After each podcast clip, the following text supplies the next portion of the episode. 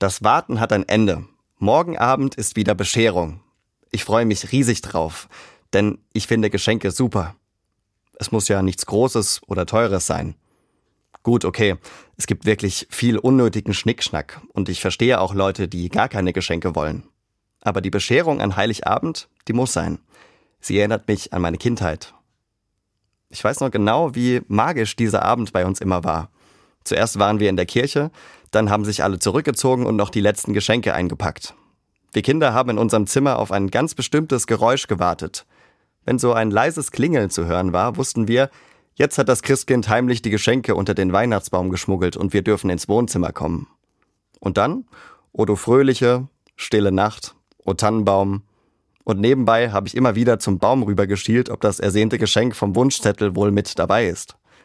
Auch wenn es nicht dabei war, das hat dem Abend keinen Abbruch getan. So soll es auch in diesem Jahr an Heiligabend wieder sein. Meine Liebsten und ich haben eine Bescherung der besonderen Art. Das Geschenk ist Jesus, weil Gott einer von uns geworden ist und uns damit die schönste Bescherung von allen beschert hat. Er ist kein seltsamer Gott mit kryptischen Namen, sondern ein Gott zum Anfassen, ein verletzliches Neugeborenes im Stroh. Und dieses Kind hat eine so wichtige Botschaft, dass Frieden werden kann. Und zwar, wenn ich schon mal damit anfange und immer, immer wieder die wichtigste Sache der Welt verschenke. Liebe.